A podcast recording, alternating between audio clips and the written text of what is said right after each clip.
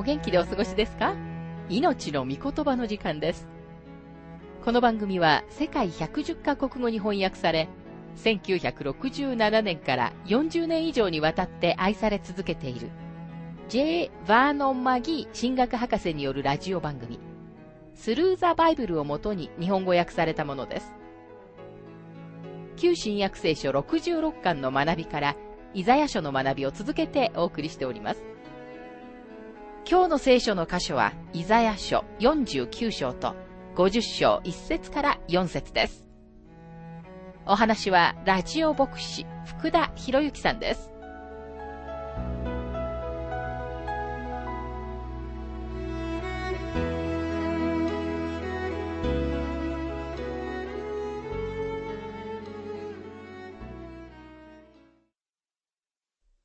さて、イザヤ書49章の学びに入りますが、この3番目で最後の区分には、悪者どもには平安がないと主は仰せられるという言葉で区切られる三重の区分があります。私たちはしもべを通してやってくるエホバの慰めを最初の区分で見てきました。そして今、49章が第2の区分の始まりで、苦しみのしもべである方を通してくるエホバの救いを見て行きます。今私たちは神様の苦しみのしもべとしての主イエス・キリストの確かな啓示に入っていこうとしています。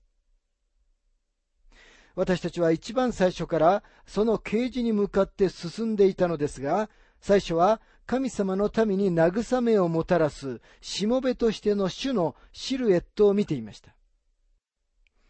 キリストの十字架の素晴らしい啓示が書かれている53章に近づくにつれて、主は私たちにとってさらに明確になります。イスラエルはエホバのしもべでしたが、その不従順によってしくじりました。そして今、神様はもう一人のしもべである方のことを語られます。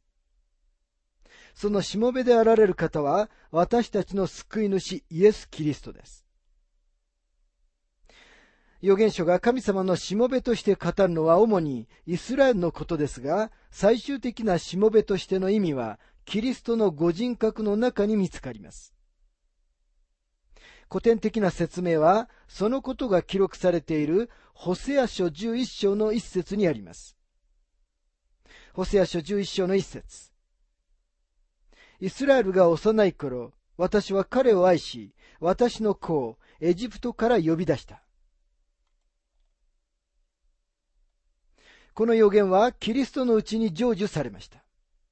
また2章の15節にはこのように書かれています。ヘロデが死ぬまでそこにいた。これは主が預言者を通して、私はエジプトから私の子を呼び出したと言われたことが成就するためであった。イスラエルの国全体はしくじりましたが、この国から出てこられた一人のお方が成功されるのです。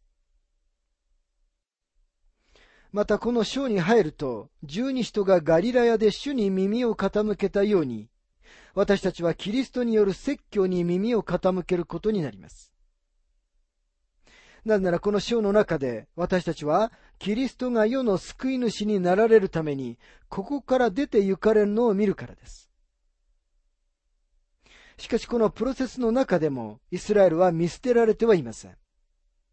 なんならイスラエルが保証されている約束の地に回復されることが再び予言されているからです。この注目すべき主イエス・キリストの説教に相当するものは、この世の宗教の中には何もありません。ここにはこの世を見ておられるお方がいます。この世の救い主として来られたこの方は、神様のしもべとして世を見ておられるのです。一つ一つの宗教は、一つの民族、あるいはいくつかの民族のグループに限られています。普通彼らの宗教は、部族、民族、あるいは国という境界線を越えて動くことはないので、ほとんどの神は地域的な神です。ところが聖書が伝える神様は、生ける誠の神様、宇宙の創造者であり、人類の贖い主です。それでは、イザヤ書の49章の本文に入りますが、一節。島々よ、私に聞け。遠い国々の民よ、耳を傾けよ。主は生まれる前から私を召し、母の体内にいる時から私の名を呼ばれた。キリストは聞くようにと世界の国々を呼んでおられます。この方は生まれる前からイエスという名前を与えられました。この名は世界中に述べ伝えられるべき名前です。なぜなら主イエスの名は救い主の名であるからであり、全世界が救い主を必要としているからです。イザヤ書49章の2節主は私の口を鋭い剣のようにし、御手の影に私を隠し、私を研ぎ澄ました矢として、矢筒の中に私を隠した。主の口から出ていた鋭い剣は神様の御言葉です。そして主がこの地上を歩まれた時の敵の説明は次のようなものでした。ヨハネ7章の46節にはこのように書かれています。あの人が話すように話した人は未だかつてありません。そしてこの方の啓示は次のように締めくくられます。目次録19章の15節この方の口からは諸国の民を撃つために鋭い剣が出ていた。これは神様の御言葉による国々の裁きです。イザヤ書49章に戻りますが3節そして私に仰せられた。あなたは私のしもべ、イスラエル。私はあなたのうちに私の栄光を表す。これはイスラエルの国にとっても、キリストにとっても真実です。4節しかし私は言った。私は無駄な骨折りをして、いたずらに虚しく私の力を使い果たした。それでも私の正しい訴えは主と共にあり、私の報酬は私の神と共にある。主イエスはイスラエルに拒絶され、無駄な骨折りをしたように見えるかもしれません。しかし主の確信は神様と共にあります。主イエス・キリストはその死でさえも勝利だったのです。事実、キリストの死は世が現代まで見てきた中で最も偉大な勝利でした。ですからこの区分の中では強調点は苦しんでいるしもべなる方にあります。最初世に来られた時、人々がご自分を拒否しましたから、主はイスラエルを集められることはしませんでした。最初の来臨で主は世のための救いを用意されたのです。ですから神様の目的は人間の小賢しい悪巧みによって妨げられることはありませんでした。イザヤ書49章の5節今、主は仰せられる。主はヤコブをご自分のもとに帰らせ、イスラエルをご自分のもとに集めるために、私が母の体内にいるとき、私をご自分のしもべとして作られた。私は主に尊ばれ、私の神は私の力となられた。七節イスラエルをあがなうその聖なる方、主は人に蔑まれている者、民に忌み嫌われている者、支配者たちの奴隷に向かってこう仰せられる。王たちは見て立ち上がり、市長たちもひれ伏す。主が真実であり、イスラエルの聖なる方があなたを選んだからである。パウロは次のように言いました。ローマ人への手紙11章の12節もし彼らの違反が世界の富となり、彼らの失敗が違法人の富となるのなら、彼らの完成はそれ以上のどんなにか素晴らしいものをもたらすことでしょう。イスラエルがキリストを拒絶したということは、福音が地の果てにまで行ったということを意味します。神様は将来いつの日か必ずイスラエルをもう一度集められる約束をしています。イスラエルの回復に関するエホバとイスラエルの議論が続きます。8節主はこうおせられる。恵みの時に私はあなたに答え、救いの日にあなたを助けた。私はあなたを見守り、あなたを民の契約とし、国を起こし、荒れ果てた譲りの地を継がせよう。神様はキリストの祈りを聞かれました。民が十字架につけたこの方は、王がその前でひれ伏し、すべての者が膝をかがめて主であることを認めなければならない方なのです。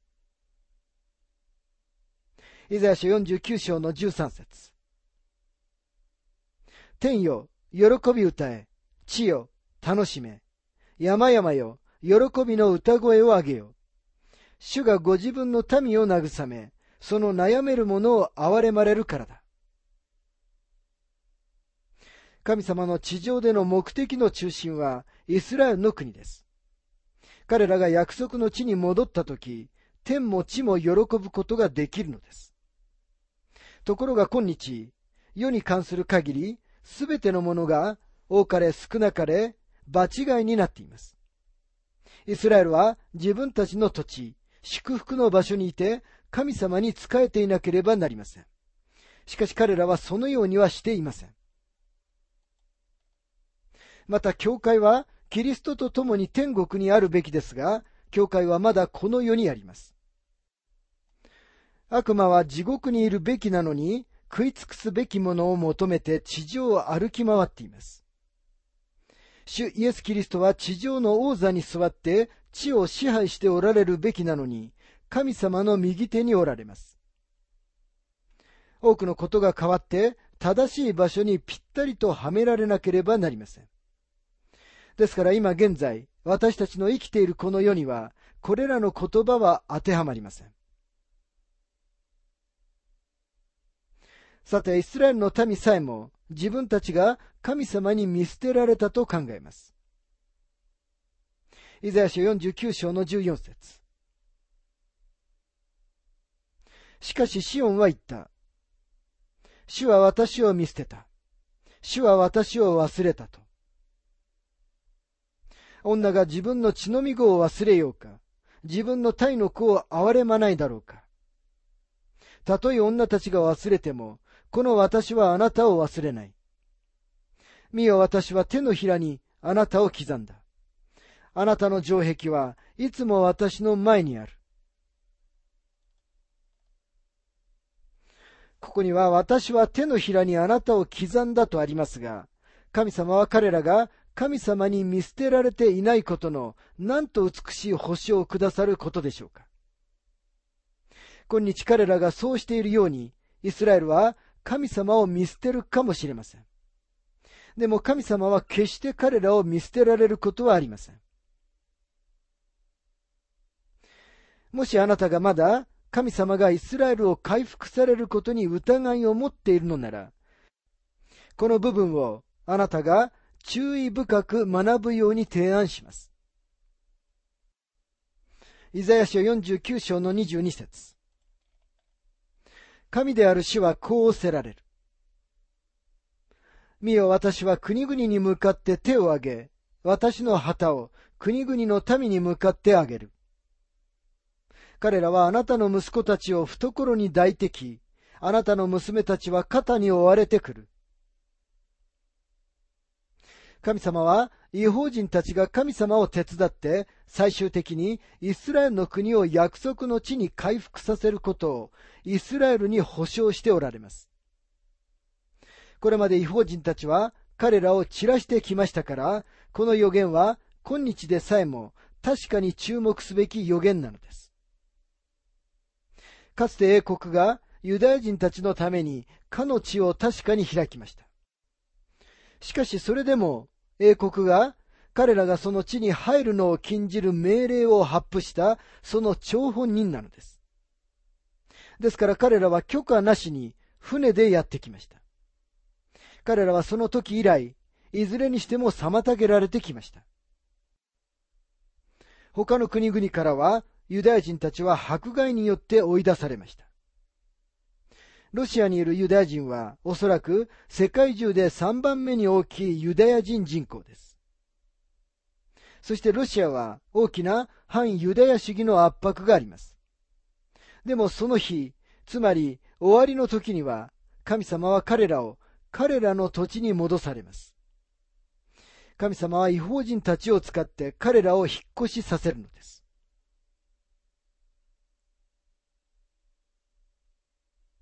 さて、イザヤ書50章の学びに入りますが、彼らが祝福を受ける前に超えなければいけないハードルは、キリストに対するイスラエルの拒絶です。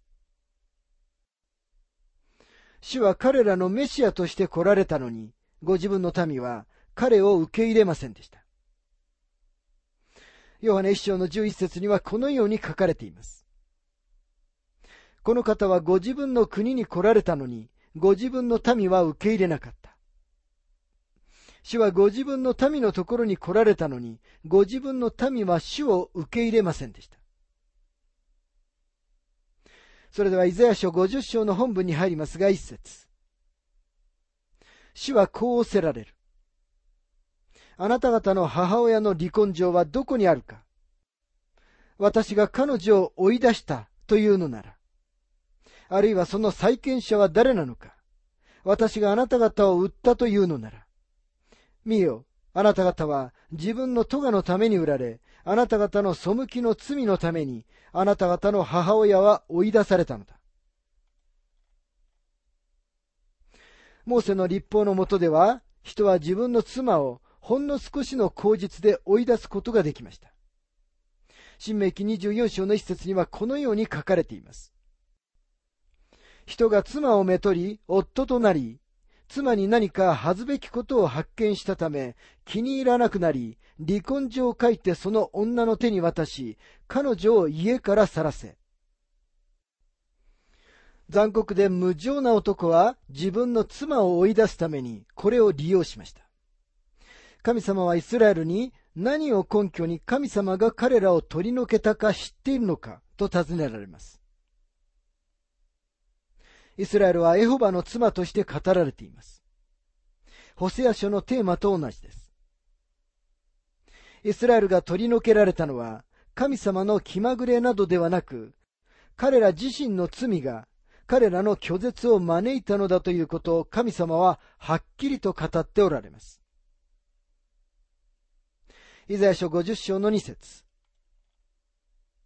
なぜ私が来たとき、誰もおらず、私が呼んだのに、誰も答えなかったのか。私の手が短くてあがなうことができないのか。私には救い出す力がないというのか。見よ私は叱って海を干上がらせ、多くの川を荒野とする。その魚は水がなくて臭くなり、渇きのために死に絶える。私が来た時と書かれていますが、いつエホバはご自分の民のところに直接来られたのでしょうか？それは預言者を通してではなく、ご自分でイスラエルのところに来られたのでしょうか？それは、モーセの立法を彼らにお与えになるために、シナイ山に降りて来られた時のことではありません。神様は再び人として謙遜な人間として来られました。しかしイスラエルは主の誕生の時に主を歓迎しませんでした。彼らは主がミニストリーを始められた時、主を受け入れませんでした。彼らは自分たちのメシアを拒絶し、殺しました。ですからペンテコステの日、シモン・ペテロは次のように言いました。使徒の働き2章の22節から24節イスラエルの人たち、この言葉を聞いてください。神はナザレ人イエスによってあなた方の間で力ある技と不思議と印を行われました。それらのことによって神はあなた方にこの方の証をされたのです。これはあなた方自身がご存知のことです。あなた方は神の定めた計画と神の余地とによって引き渡されたこの方を不法な者の手によって十字架につけて殺しました。しかし神はこの方を死の苦しみから解き放って蘇らせました。この方が死につながれていることなどありえないからです。彼らが自分たちのメシアを拒絶したので、彼らは取り除けられたのだということを神様はとてもはっきりさせられます。イザヤ書50章の4節神である主は私に弟子の舌を与え、疲れた者を言葉で励ますことを教え、朝ごとに私を呼び覚まし、私の耳を開かせて、私が弟子のように聞くようにされる。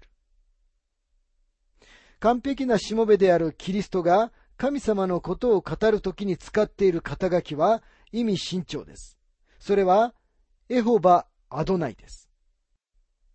主イエス・キリストは、ご自分のためにご自分のことをエホバ・アドナイとして知らせられました。主は父の御心を行うために庭輪で謙遜に来られたんです。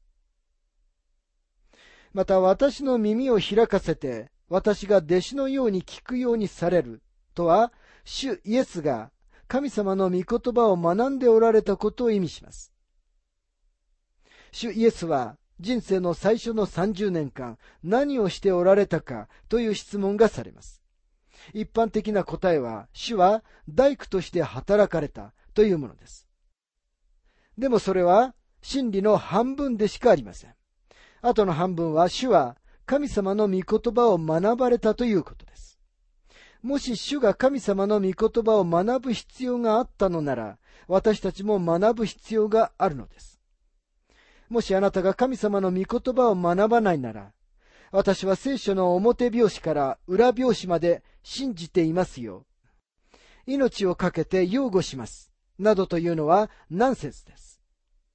神の言葉である聖書の中には、あなたの人生を照らす命のメッセージがあるのです。